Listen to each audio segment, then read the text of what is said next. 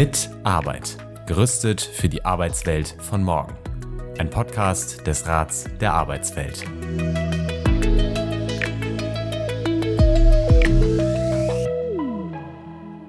Herzlich willkommen zur ersten Folge des Podcasts Mitarbeit. Mein Name ist Berit Schmiedendorf. Ich bin Journalistin und meine Berufsgruppe ist vom Thema dieser Sendung ganz besonders betroffen. Es geht nämlich heute um künstliche Intelligenz und darum, wie sich unsere Arbeit durch den Einsatz dieser Technik verändern wird. Was bewirkt KI? Nimmt sie uns schon bald die Arbeit weg? Oder schaffen ChatGPT und Google Bart sogar neue Jobs? Verdienen wir vielleicht bald mehr, weil künstliche Intelligenz uns produktiver macht? Oder können wir sogar davon ausgehen, dass demnächst drei Tage Arbeit in der Woche ausreichen, weil lästige Schreib- und Routinearbeiten künftig von schlauen Maschinen erledigt werden? Antworten darauf geben uns zwei Expertinnen. Die Arbeitsökonomin Melanie Arns vom Leibniz Zentrum für europäische Wirtschaftsforschung in Mannheim, deren Forschungsschwerpunkt die digitale Transformation auf dem Arbeitsmarkt ist. Außerdem begrüße ich die Arbeitswissenschaftlerin Verena Nitsch. Sie leitet das Institut für Arbeitswissenschaft an der RWTH Aachen und befasst sich mit der menschengerechten Digitalisierung. Es gibt ganze Bücher, die sich damit beschäftigen, KI zu umreißen und von anderen Technologien abzugrenzen. Frau Nitsch, können Sie uns eine griffige Definition, möglichst in einem Satz geben, was KI eigentlich ist? Das ist immer eine sehr schöne Frage, mit der man sich äh, beschäftigt. Eine ganz griffige Definition kann ich, glaube ich, nicht äh, geben. Wir beschäftigen uns äh, in der Regel viel mehr mit den Auswirkungen ähm, dieser Technologien. Und zwar in erster Linie interessiert uns natürlich die Automatisierung. Das heißt, für uns, wenn wir KI-Forschung machen, dann beschreiben wir das meistens als äh, sozusagen digitale Automatisierung oder Technologien, die eben auch Eigenschaften aufweisen können, äh, wie sie auch Menschen zugeschrieben werden, zum Beispiel äh, Schlussfolgern, hören, sehen. Aber das ist eine sehr breite Definition, muss man zugeben. Frau Arndt, sind Sie mit dieser Begriffsbestimmung einverstanden? Ich glaube, auch darüber könnte man ganze Bücher schreiben. Aber ähm, ich glaube, es hilft so ein bisschen, ähm, wenn man vielleicht, äh, so wie es auch häufig, ehrlich gesagt, in Umfragen formuliert wird, äh, dass das eine Technologie ist, die in irgendeiner Form große Datenmengen aufnimmt und aus diesen Daten im Grunde genommen wiederum neue Informationen erzeugt, ähm, da, wofür wir üblicherweise davon ausgehen würden, dass eigentlich menschliche Intelligenz notwendig ist. Also die eben nicht nur Daten transferiert, sondern aus diesen Daten tatsächlich etwas Neues in irgendeiner Form kombiniert und das eben dann auch wieder nutzbar macht. Das ist natürlich eine sehr, sehr, sehr grobe Definition und wie gesagt, wir könnten jetzt lange darüber reden, aber ich glaube, da, damit kann man zumindest arbeiten. Haben Sie denn heute schon mit KI gearbeitet? Ähm, ich muss tatsächlich nachdenken, weil manchmal ist einem das ja gar nicht so bewusst. Aber ich glaube tatsächlich heute nicht. Aber ich habe schon natürlich mit KI gearbeitet. Ich nutze selber ab und an ChatGPT und solche Systeme. Und natürlich, wie gesagt, ich glaube, vielfach ist uns das gar nicht bewusst, wenn wir eine Alexa benutzen oder sowas, dass da natürlich auch KI drin ist. Ähm, aber ja, also auch im beruflichen Umfeld nutze ich es zunehmend tatsächlich. Frau Nitsch, haben Sie heute schon KI verwendet? Ich habe sicherlich schon nach dem einen oder anderen Begriff gegoogelt heute oder nach einer Studie gegoogelt. Und da ist natürlich äh, KI drin, zumindest so, wie ich es definieren würde. Ähm, aber auch ansonsten nutzen wir viele äh, KI-Technologien, zum Beispiel auch zur Übersetzung, DeepL.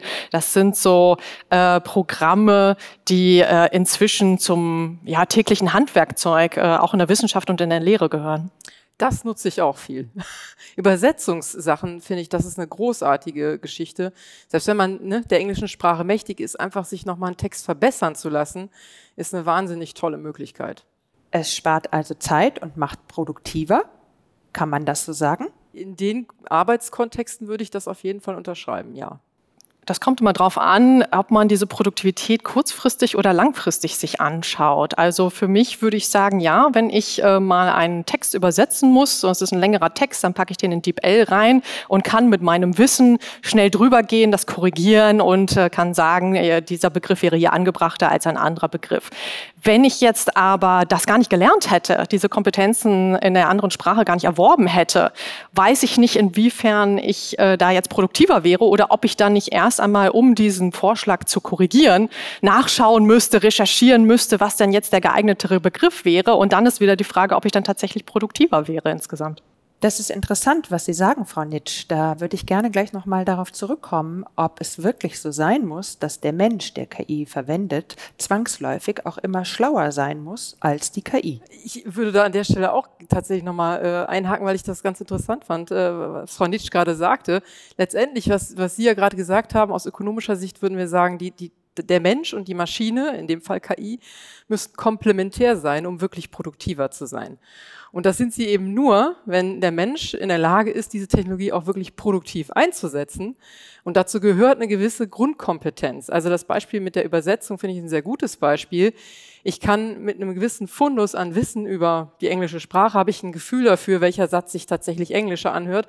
Auf den wäre ich aktiv nicht gekommen, aber ich brauche ein gewisses Grundniveau, um am Ende wirklich produktiv damit zu sein. Und wie gesagt, aus ökonomischer Sicht ist das genau diese Komplementarität, und, und wenn die gegeben ist, dann würden wir immer sagen, ne, die Technologie kann uns wirklich produktiver machen.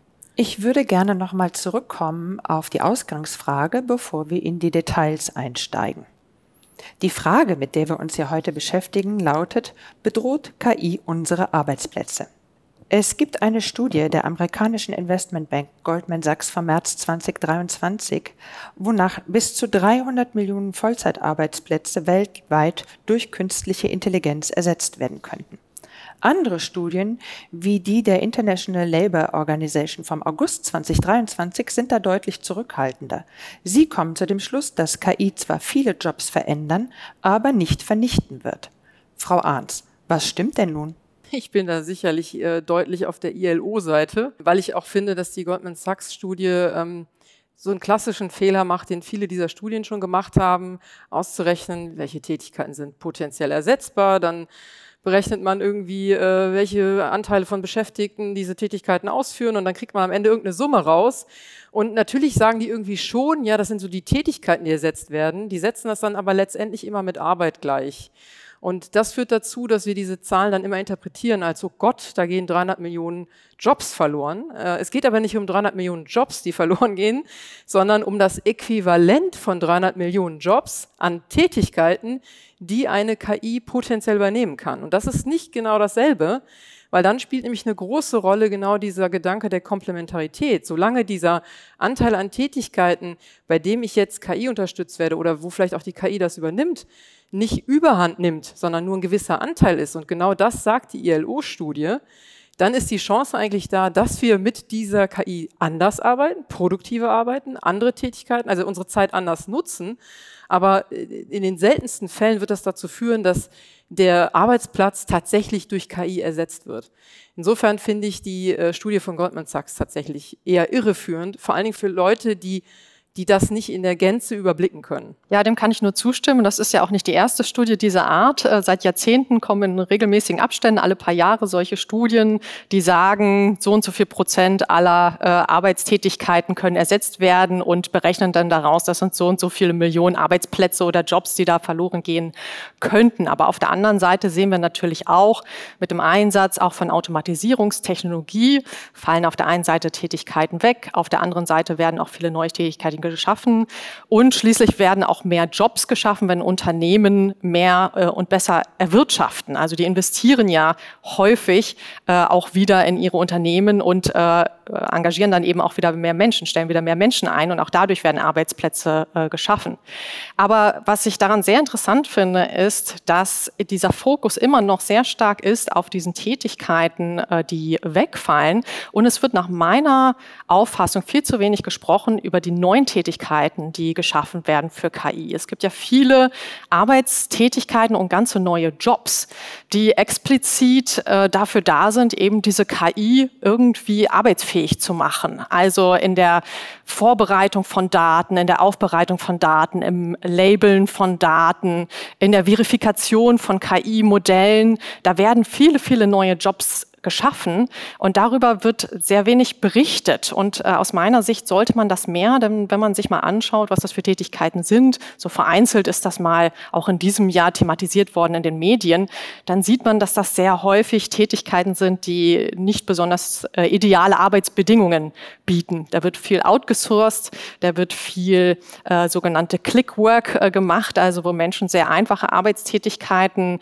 äh, machen den ganzen Tag lang. Das ist jetzt keine, keine Erfahrung erfüllende Arbeitstätigkeit. Meistens ist es unter schlechten Arbeitsbedingungen. Es ist häufig jenseits der Rechte, die in zum Beispiel den meisten europäischen Ländern für Arbeitskräfte herrschen. Und ich glaube, das sollte man noch viel stärker thematisieren, als es in der Vergangenheit getan wurde. Nichtsdestotrotz gibt es auch Studien mit einer anderen Aussage. Eine OECD-Studie von 2022, die tausende Beschäftigte in sieben Industrieländern, darunter auch Deutschland, befragt hat, zeigt, in Unternehmen, die KI eingeführt hatten, sagten im Finanzsektor 20 Prozent und im verarbeitenden Gewerbe immerhin noch 15 Prozent der Beschäftigten, dass sie eine Person kennen, die ihren Arbeitsplatz in ihrem Unternehmen aufgrund von KI verloren hat. Also absolut. Ich will auch nicht sagen, dass es nicht stattfindet, äh, dass da nicht Arbeitsplätze wegfallen mit der Automatisierung. Wir sehen es gerade im Finanzwesen.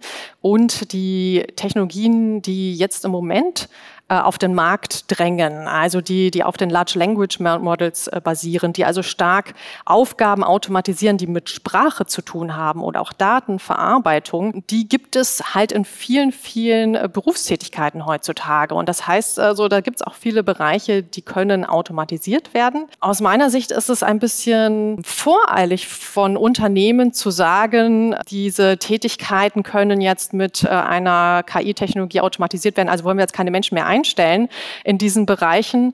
Denn was wir noch ganz schlecht abschätzen können in Unternehmen ist, welche Kompetenzen braucht man dann eigentlich an dem Unternehmen? Wie werden diese Kompetenzen erworben? Also wenn wir uns das an dem Beispiel der äh, Übersetzungssoftware anschauen, wenn wir die Leute nicht da hätten, die eben vorher gelernt hätten, ohne diese Technologie, diese Kompetenzen zu erwerben, dann wären sie eben in diesem Unternehmen nicht vorhanden.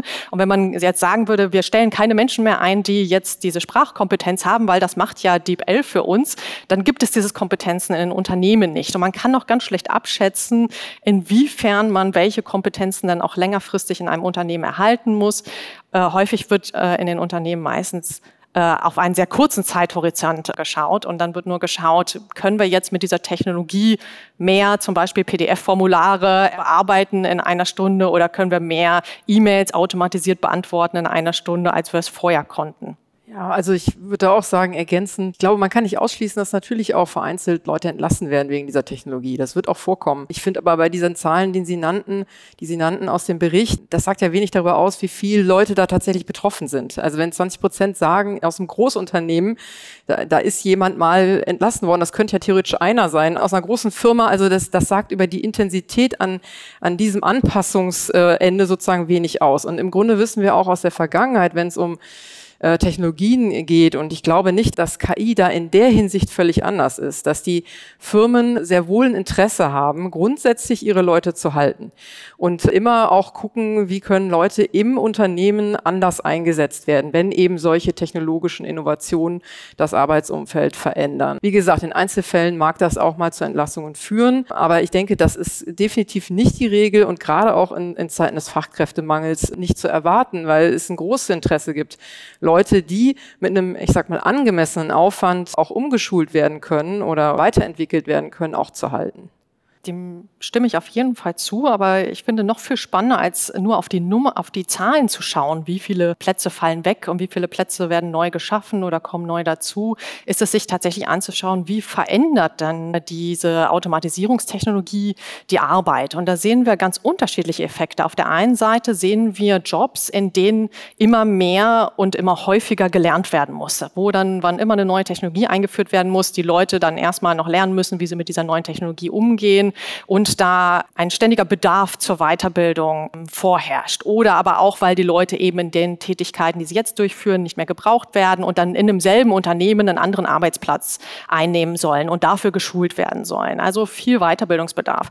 Aber es gibt eben auch äh, eine ganze Reihe von Arbeitsplätzen, wo diese Technologie eingesetzt wird mit dem Effekt der Entwertung der menschlichen Arbeit, wo eigentlich für Erfahrung substituiert wird, so dass Menschen auch mit weniger Erfahrung, weniger weniger Kompetenzen diese Tätigkeiten durchführen können mit der Technologie, was dann meistens auch dazu führt, dass da Personen eingesetzt werden, die äh, weniger qualifiziert sind, auch weniger Geld bekommen, weniger Aufstiegschancen vielleicht auch haben als andere Personen, die dann eher höher gebildet sind, höher qualifiziert sind und auch mehr Chancen der Weiterbildung bekommen. Also hier scheint es so einen Polarisationseffekt zu geben, der darauf zurückzuführen ist, wie wir die Technologie einsetzen. Das heißt, die These, die wir zu Beginn der Sendung aufgestellt haben, dass der Mensch immer schlauer sein muss als die KI, die stimmt nicht immer. Es gibt sicherlich äh, Anwendungen, aber es gibt sicherlich auch viele Anwendungen, bei denen das eben nicht so ist, bei dem für das Erfahrungswissen äh, eben substituiert wird durch die Technologie. Aber ich glaube nicht nur das Erfahrungswissen, auch Fachwissen, klassisches Fachwissen wird eben auch ne, irgendwie überall verfügbar sein, zunehmend verfügbar sein und entwertet. Also halte ich das für ein sehr plausibles Szenario, auch dieses Polarisierungsszenario und vor allen Dingen, und das ist, glaube ich, das Interessante und Neue und auch das, was vielleicht ein gewisses gesellschaftliches Sprengstoffpotenzial hat, dass diese Polarisierung an anderen Linien verlaufen wird als sie das vielleicht bisher tat. Also wir haben in der Vergangenheit ja natürlich auch schon Automatisierungswellen gehabt, ähm, die betrafen aber jetzt, wenn wir mal an die 70er, 80er Jahre zum Beispiel denken, so die erste Computerisierungswelle betraf das vor allen Dingen manuelle Tätigkeiten in, in Fertigung und so weiter. Wir sehen jetzt eine Entwicklung, wo diese, ich sage jetzt mal Trennlinie zwischen an welcher Stelle, das, was wir am Anfang sagten, ist eine Technologie komplementär, macht sozusagen mein eigenes Wissen in Ergänzung noch wertvoller und wertvoller ökonomisch heißt ja am Ende immer mehr Lohn, ja? Und an welchen Stellen wird aber auch mein Fachwissen, das ich mir über jetzt gar nicht mal nur 20 Jahre, sondern durch ein Studium oder was auch immer angeeignet habe, eigentlich weniger wert und dadurch kann ich aber auch vielleicht niedrigere Löhne erzielen. Und ökonomisch bedeutet das aus meiner Sicht, dass es sehr gut sein kann und es gibt auch erste Indizien dafür, ähm, durchaus auch schon in, in, in den Daten, äh, dass möglicherweise diese, diese Bildungsrendite, die wir in den letzten 20, 30 Jahren eigentlich immer haben steigen sehen, dass die abflacht. Das heißt aber nicht, dass es nicht nach wie vor Spitzenverdienste gibt, aber dass sozusagen die Polarisierung an einen kleineren oberen Rand wandert. Anders formuliert, die Lohnspreizung auch innerhalb eines, ich sage jetzt mal, erlernten Berufes wird aus meiner Sicht sehr wahrscheinlich zunehmen, weil es sehr stark darauf ankommen wird, wie ich die Technologie einsetze, mit welcher Technologie ich arbeite und auch welche speziellen Fähigkeiten ich vielleicht mitbringe, die es mir eben eher erlauben, auf der einen oder anderen Seite zu sein. Und ich glaube, das ist für uns alle noch eine Blackbox. Wir wissen nicht genau, wo diese Linie verlaufen wird, aber ich glaube schon, dass die Technologie das grundsätzliche Potenzial hat, da so eine ja, Spreu vom Weizen zu trennen, sage ich mal. Und das ist natürlich etwas, wo, wo wir auf jeden Fall aus diversen Perspektiven hingucken müssen, weil das uns fordern wird. Das klingt ja nicht sehr verlockend. Was bedeutet es denn tatsächlich für die Aus- und Weiterbildung? Wie kann ich denn verhindern, dass ich nicht von der KI, obwohl ich ein tolles Studium abgelegt habe, mal locker abgehängt werde? Das ist eine gute Frage. Also ich glaube, dass wir ganz grundsätzlich, ich meine, das, das ist ja auch in dieser ganzen KI-Diskussion ein Thema, das immer wieder kommt, auch nochmal drüber nachdenken müssen, was ist eigentlich Wissen, was ist Lernen, was, was muss ich eigentlich lernen für diese Welt? Und es ist eben vielleicht nicht mehr das Aneinanderreihen von Fachwissen. Ich muss natürlich ein gewisses, da sind wir wieder bei diesem, was Frau Nietzsche am Anfang meint, ich muss ein gewisses Grundverständnis natürlich haben, um überhaupt mit der Maschine zusammen eine fundierte Entscheidung treffen zu können und das einschätzen zu können. Aber das Anhäufen von wahnsinnig viel Wissen, Wissen, weil ich es sonst nirgendwo herbekomme, das werden wir anders einsetzen müssen, diese Lernkapazitäten. Es kommt, glaube ich, in der Zukunft viel mehr darauf an, Komplexität auszuhalten, ein gutes Selbstmanagement zu erlernen. All diese Dinge werden wichtiger werden aus meiner Sicht. Äh, also insofern fängt es sozusagen da schon an zu überlegen, müssen wir unsere Curricula da auch ändern. Und die andere Sache ist, wenn man das jetzt mal als lebenslanges Lernen betrachtet, ich glaube, es ist wichtig, dass wir an keiner Stelle dieses Prozesses die Lücken zwischen dem, was Leute können und dem, was sie eigentlich können müssten, zu groß werden lassen. Das Schwierige ist halt, dass man diese Lücke schlecht vorhersehen kann. Unternehmen möchten immer wissen, was muss ich denn heute meinen Arbeitskräften beibringen, damit sie in fünf Jahren noch ihren Job machen können. Und äh, es gibt äh, da viele Studien, die sich äh, damit beschäftigt haben, in der Vergangenheit vorherzusehen, was muss denn der Mensch können, um komplementär zu der Technologie noch zu agieren. Und das Schwierige daran ist, dass man dafür vorhersehen können muss, was kann denn die Technologie in fünf Jahren oder in zehn Jahren, um dann vorherzusehen, was macht dann der Mensch? Denn der Mensch macht immer das, was die Technologie nicht können soll. Und diesen grundsätzlichen Ansatz, finde ich, den sollte man auch mal hinterfragen. Warum ist das eigentlich so? Warum muss sich der Mensch immer dem anpassen, was jetzt die Technologie kann äh, oder nicht kann? Äh, nur äh, mit dem Endziel, dass äh, dann immer mehr von den Tätigkeiten, die wir eigentlich durchführen, von der Technologie übernommen werden und wir uns immer anpassen müssen. Und äh, ich würde mir wünschen, wünschen, dass man da auch mal den Spieß umdreht und viel mehr schaut auf das, was braucht denn eigentlich der Mensch auf der Arbeit und äh, um produktiv zu sein, um gesund und zufrieden zu sein, um auch seine Fähigkeiten und Fertigkeiten weiterzuentwickeln und die Technologie entsprechend an die Fähigkeiten des Menschen anzupassen und nicht umgekehrt. Im Moment ist es ja eher so, dass KI uns eher produktiver und leistungsfähiger macht. Das heißt, die Arbeitsverdichtung wird also eher zunehmen. Frau Nitsch, Sie haben mal gesagt, dass Büroarbeitsmenschen idealerweise alle 20 Minuten aufstehen sollten während der Arbeit. Soll mich jetzt die KI daran erinnern, dass ich alle 20 Minuten eine Pause einlegen soll? Wie realistisch ist das? naja, ob wir das so gut finden, wenn eine KI uns alle 20 Minuten sagt, wir sollen jetzt mal aufstehen, das ist eben so die große Frage. Aber ich wollte damit nur zum Ausdruck bringen, die Arbeit, wie wir sie durchführen, hier die Büroarbeit vor dem Computer zu sitzen, den ganzen Tag äh, in Kameras zu schauen, die ist einfach nicht menschengerecht. Und sie ist äh, das Produkt dessen, was wir seit Jahrzehnten, Jahrhunderten eigentlich schon machen, nämlich die Arbeit an die Technik anzupassen und nicht die Arbeit auch an die Fähigkeiten und Möglichkeiten auch des Menschen anzupassen. Und das Ganze muss ich gar nicht widersprechen, aber ich glaube, wir machen uns das zu einfach, wenn wir nur an diese eine Richtung denken und nicht auch in die andere Richtung denken äh, und die Arbeitsgestaltung so vornehmen, dass eben äh, der Mensch hier zunächst betrachtet wird und wir die Technik im Dienste des Menschen einsetzen. Das finde ich spannend, was Sie da gerade beschreiben, Frau Nitsch. Äh, vor allen Dingen, weil ich auch denke, dass interessanter Aspekt ja auch ist, diese Technologie übernimmt ja immer mehr Routinetätigkeiten. Ja, das heißt aber, ähm, das, was sozusagen für den Mensch übrig bleibt, wenn man jetzt wieder von diesem Bild ausgeht, wird ja komplexer und anspruchsvoller. Und ich behaupte jetzt mal, keiner kann am Stück acht Stunden sich auf einen Stuhl setzen und diese komplexen Aufgaben, kreativen Aufgaben einfach mal so wegschaffen. Das ist ja auch eine Vorstellung von Arbeit, die einfach in diesem neuen Kontext aus meiner Sicht einfach nicht mehr stimmig ist. Also die Frage ist auch, also man kommt ja am Ende dann sogar in Fragen rein, was ist denn eigentlich Arbeitszeit? Also ich bin ja Wissen, wir sind ja Wissenschaftler, da ist das wirklich eine Frage, die, die absolut schwer zu beantworten ist. Also ich denke jedenfalls auch ab und an mal am Wochenende an meine Arbeit. Soll ich mir das jetzt als Arbeitszeit anrechnen? Also wann bin ich denn eigentlich kreativ? Oft fällt mir im Wald was ein, wenn ich mal spazieren gehe. Also das ist ja, ne, das ist absolut diffus und das ist einfach auch so und, und gleichzeitig pressen wir uns aber in ein in eine Vorstellung von Arbeit und Arbeitsmodell, was im Grunde genommen eben auch mal erfunden wurde zu einer Zeit, wo man wirklich ins Büro gegangen ist, da irgendwie Akten hin und her geschoben hat zum Beispiel und wo man eben auch viele Routineanteile hatte, die aber natürlich auch immer eine gewisse kognitive Erholung waren. Aber wenn ich aber keine kognitiven Erholungsphasen mehr habe, dann kann man das System auch ganz schnell überspannen. Und dann werden wir eben am Ende gar nicht mehr produktiver, weil wir einfach nur noch untergehen in dem Informationsfluss. Und am Ende bedeutet ja Arbeit, ich, ich will eine bestimmte Arbeit erledigen. Also mehr hinzudenken, was will ich denn eigentlich erreichen mit meiner Arbeit? Und wie kann ich das am besten umsetzen? Ja, das, also da bin ich wirklich bei Ihnen. Das finde ich sehr, sehr spannend, was Sie da gerade gesagt haben, ja. Und Unternehmen erwerben immer mehr Technikkompetenz und digitalen Kompetenzen, aber da geht eben diese Kompetenz zur Arbeitsgestaltung ein wenig verloren. Also wenn ich jetzt zum Beispiel für ein PDF-Formular nicht mehr zehn Minuten brauche, sondern zwei Minuten, weil eine KI mir schon viele Vorschläge macht, heißt das denn, dass ich dann entsprechend mehr PDF-Formulare in den zehn Minuten bearbeiten soll, wo ich vorher nur eins bearbeiten soll? Soll ich dann jetzt fünf bearbeiten? Oder kann ich dann diese gesparte Zeit nehmen für andere Aufgaben, die dann eben wertvoller sind für nicht nur den Menschen, sondern auch für das Unternehmen. Aber aktuell geht es, schaut man immer nur, wie kann man denn jetzt, wenn man Zeit gespart hat, indem man etwas beschleunigen kann, noch mehr von derselben Aufgabe machen.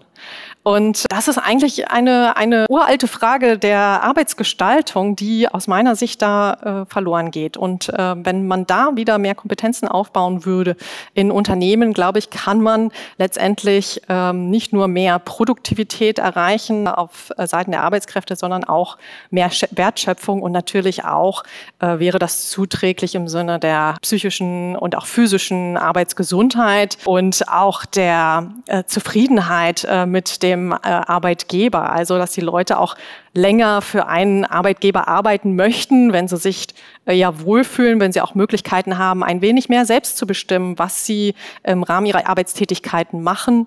Ähm, in solche Richtungen, glaube ich, sollte man noch mehr denken, als es aktuell getan wird in den Unternehmen. Ich würde gerne noch auf die rechtliche Lage in Bezug auf KI kommen. Frau Arnst, wie ist es denn, wenn die eingesetzte KI einen Fehler macht? Wer haftet? Der Mitarbeiter, der die KI genutzt hat, oder das Unternehmen, bei dem der Mitarbeiter angestellt ist? Ich muss ehrlich sagen, ich bin überfragt. Ich vermute, es ist nicht abschließend geregelt, wie so vieles rund um KI. Also äh, momentan bewegen wir uns da rechtlich in sehr vielen Grauzonen. Es gibt ja auch ganz viele Initiativen, jetzt da vielleicht mal in diesen ja, rechtlichen ähm, Graubereich da ein bisschen Klärung reinzubringen. Und das ist natürlich gerade schwierig. Also es gibt ja also auch Unternehmen, die beispielsweise sagen, ChatGPT nutzen wir erstmal gar nicht, weil wir noch nicht so genau wissen, wie die rechtliche Situation an der Stelle eigentlich ist. Und äh, also so, da, daran sieht man zwei Dinge. Zum einen ist genau diese ungeklärten Fragen sind auch ein Hemmschuh für, für diese Technologien. Und das wollen wir ja eigentlich nicht. Wir wollen ja schon sie im guten Sinne nutzbar machen. Zum anderen sieht man aber auch, es gibt eben ganz viele Fragen, nicht nur die Haftungsfrage, sondern ja auch die, die Frage hier möglicher Diskriminierung, mögliche Überwachung. Also da gibt es ganz, ganz viele rechtliche Fragen, die wir klären müssen und wo wir auch rote Linien definieren müssen, was einfach nicht geht und was nicht erlaubt ist. KI ist ja alles andere als unfehlbar. Es gibt Ernährungsbots, die lebensgefährliche Tipps geben oder selbstfahrende Autos, die Menschen einklemmen oder Hunde überfahren oder Rettungsfahrzeuge behindern. Sowohl die EU mit dem AI Act als auch die UNESCO versuchen Regelwerke zu KI zu verabschieden oder sind dabei, dies zu tun. Wie sinnvoll sind diese Initiativen? Oder anders gefragt, bräuchte es nicht ein weltweit gültiges Regelwerk? Das ist wahrscheinlich wie mit dem weltweiten Klimaabkommen, oder? Also ich, was ich glaube ich damit sagen will, ist, äh, wünschenswert wäre das, wie so oft. Also natürlich ist ein, ein globaler äh, Ordnungsrahmen, an den sich alle halten und der zumindest, ich sage jetzt mal, Mindeststandards definiert, ja, die ja dann theoretisch jede jedes Land für sich nochmal ein bisschen anheben kann, wenn es das möchte, wäre natürlich begrüßenswert. Aber wie realistisch ist das? Und ich glaube, dass dann die EU schon gut daran tut, da auch äh, vorzupreschen und zu sagen, wir wollen da einen Standard setzen. Und dass wir einen Standard setzen, hat auch einen Wert für die Menschen und äh, das wird am Ende eben nicht zu weniger Produktivität führen, sondern äh, weil wir eine Sicherheit schaffen und weil wir am Ende die dafür eher, ja, wie soll ich sagen, die Rahmenbedingungen schaffen, dass die Technologie im guten Sinne eingesetzt wird, wird es am Ende auch, glaube ich, die erfolgreiche Strategie sein. Ja, vielleicht geht das dann wieder wie immer zu Lasten von kurzfristiger Rendite, die man erzielen kann. Aber die Frage ist ja, was wollen wir denn langfristig erreichen? Und da sind die Fragen ja sehr viel komplizierter. Und da brauchen wir eben wirklich klare rechtliche Linien. Und die werden wir auf globaler Ebene aus meiner Sicht nicht bekommen. Die Welt ist so zerpflückt, das äh, wird nicht funktionieren, meines Erachtens. Ich würde gerne noch auf einen anderen Aspekt kommen, nämlich auf KI als Problemlöser. Wenn KI uns im Idealfall dabei hilft, unsere Arbeit besser und schneller zu erledigen, könnte sie dann nicht auch unser Fachkräfteproblem lösen? Ich denke, das ist eine Frage an mich als Arbeitsökonom. Also natürlich glaube ich schon, dass es an einigen Stellen den Fachkräftemangel äh, abmildern kann. Das glaube ich schon. Also natürlich ist es auch so, Technologie fällt ja nicht vom Himmel, sondern Technologie wird ja auch eingesetzt, weil es einen Grund dafür gibt. Und ein Grund kann natürlich auch sein, dass ich für bestimmte Aufgaben nur schwer Fachkräfte finde. Und dann kann es natürlich auch Anreize geben, genau in den Bereichen vor allem die Technologie voranzubringen, die diese Aufgaben auch zum Teil übernehmen kann. Also insofern, das kann sicherlich schon so sein, ähm, dass das zum Teil der Fall ist. Ich glaube aber, dass es auch ganz viele Berufsfelder gibt, in denen wir jetzt aktuell Fachkräftemangel haben, wo uns das nicht helfen wird, weil es eben Aufgaben sind, die äh, doch relativ wenig Berührungspunkte zu KI haben. Und im Übrigen, das ist auch noch so ein, ein kleiner Nebensatz, der mir nicht ganz unwichtig ist. Wir reden natürlich jetzt über einen Teil der Beschäftigung. Und viele, die jetzt vielleicht diesen Podcast hören, werden sagen, na ja, das ist aber nicht meine Lebenswelt. Ich muss jeden Tag ins Krankenhaus fahren und die Patienten liegen da und ich, was ist denn Homeoffice und was ist überhaupt diese ganze virtuelle Welt? Also ich glaube, wir müssen auch ein bisschen aufpassen, dass wir hier nicht eine Debatte führen, die dann doch auch an der Lebens- oder Arbeitswelt von ganz vielen Menschen vorbeigehen. Das heißt, KI wird den Fachkräftemangel offensichtlich nicht lösen können. Vielleicht hilft sie uns aber, eine andere Wunschvorstellung zu realisieren. Viele Vollzeitbeschäftigte in Deutschland würden ihre Arbeitszeit ja gerne reduzieren. Die wöchentliche Wunscharbeitszeit beträgt ja nur 32,8 Stunden, also deutlich weniger als 38 oder 40 oder gar 42 Stunden in der Woche. Könnte KI uns dabei helfen, das umzusetzen? Ich halte das einfach für utopisch, dass eine Technologie den Effekt haben kann, dass wir weniger arbeiten und dann eine Vier-Tage-Woche äh, einführen. Denn wenn wir in vier Tagen mehr schaffen, so viel schaffen wie vorher in fünf Tagen, warum sollten wir denn nicht einfach trotzdem fünf Tage arbeiten und noch mehr äh, erwirtschaften? Also so aus Unternehmenssicht gibt es da ja keine Anreize, warum wir da jetzt äh, die Arbeitskräfte weniger arbeiten äh, sollten, weil wir eben mehr erwirtschaften können, äh, wenn Personen tatsächlich produktiver sind mit den Technologien, was jetzt erstmal äh, so nochmal da nochmal in Frage gestellt werden muss. Also von daher denke ich, und das sehen wir ja auch in der Vergangenheit, auch die Fünf-Tage-Woche war jetzt nicht ein Effekt des Computerzeitalters äh, oder irgendeiner anderen Technologie, sondern sie war ein Effekt von gesellschaftlichen Bestrebungen und äh, dann wurden Gesetze eingeführt und dann hat man Wege gefunden, äh, wie man auch äh, mit dieser reduzierten Arbeitszeit trotzdem wirtschaftlich arbeiten kann. Also ich glaube, in die Richtung ist es wahrscheinlicher als in die andere Richtung. Wobei, also ganz bin ich da nicht bei Ihnen. Also ich glaube, es gibt nicht diesen unmittelbaren Effekt. Ja, es ist nicht so, die Technologie kommt und ha, ich lasse den Griffel fallen, Freitag brauche ich nicht mehr. Ich glaube, so ist es nicht. Aber die Tatsache, dass wir natürlich, wenn wir die letzten 100 Jahre betrachten oder 150 Jahre, definitiv einen Trend nach unten gesehen haben in der Arbeitszeit, hat schon was mit steigender Arbeitsproduktivität zu tun und der Tatsache, dass wir eben auch mit einer 40-Stunden-Woche oder vielleicht auch mit einer 35-Stunden-Woche mittlerweile Einkommen erzielen können, die uns ein, im Vergleich zu vor 100 Jahren dennoch einen besseren Lebensstandard sichern. Insofern ja, kommen wir am Ende zu der Frage, wird die, diese Technologie tatsächlich diesen Produktivitätsboom bringen, von dem wir glauben. Und dann ist aber die nächste Frage, wie, wo kommt dieser Produktivitätsboom an? Ja, bei den Besitzern der Maschinen. Wird der dazu führen, dass die Löhne steigen? Wenn die Löhne steigen und es gleichzeitig einen gesellschaftlichen Trend gibt zu, wir wollen eigentlich noch was anderes in unserem Leben als nur arbeiten, dann kann aus dieser Gemengelage aus meiner Sicht in einer, ich sag mal, mittleren bis längeren Frist schon ein Momentum werden, der dazu führt, dass wir vielleicht irgendwann eine, Vereinbarung finden, dass drei, vier Tage in der Woche auch reicht. Da rede ich jetzt aber nicht von den nächsten zehn Jahren. Wir haben momentan so viele Aufgaben. Ich glaube, wir brauchen Mann und Maus, ja.